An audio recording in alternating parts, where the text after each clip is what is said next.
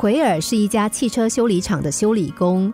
从进厂的第一天起，他就开始喋喋不休的抱怨说：“修理这工作太脏了，瞧瞧我身上弄的，好累呀！我简直讨厌死这份工作了。”每天，奎尔都是在抱怨和不满的情绪中度过。他认为自己在受煎熬，在像奴隶一样卖苦力。因此，奎尔每时每刻都窥视着师傅的眼神和行动，一有空隙他就偷懒应付手中的工作。转眼几年过去了，当时跟奎尔一起进厂的三个工友，各自都凭着精湛的手艺，或另谋高就，或被公司送进大学进修。只有奎尔还在抱怨中做他讨厌的修理工。抱怨的最大受害者是自己。生活中，你可能会遇到许多才华横溢的失业者。当你和他们交流的时候，你会发现，这些人对原有工作充满了抱怨、不满和谴责，要么就怪环境条件不够好，要么就怪老板有眼无珠、不识才。总之，牢骚一大堆，积怨满天飞。殊不知，这就是问题的关键所在。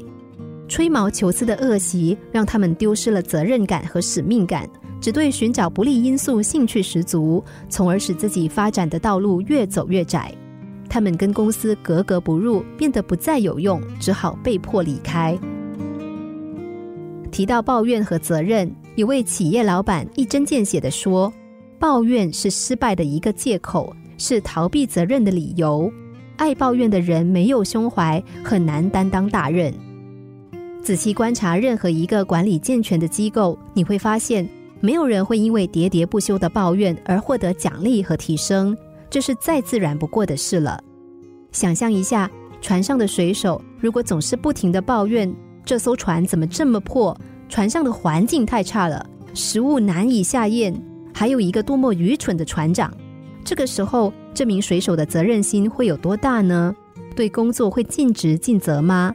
假如你是船长，你敢让他做重要的工作吗？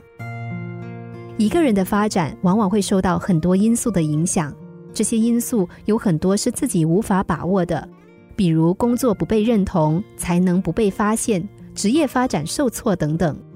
在这些现实面前，任何急躁和抱怨都没有益处，只有坦然的接受现实，并且战胜眼前的痛苦，才能让自己的事业有进一步发展的可能。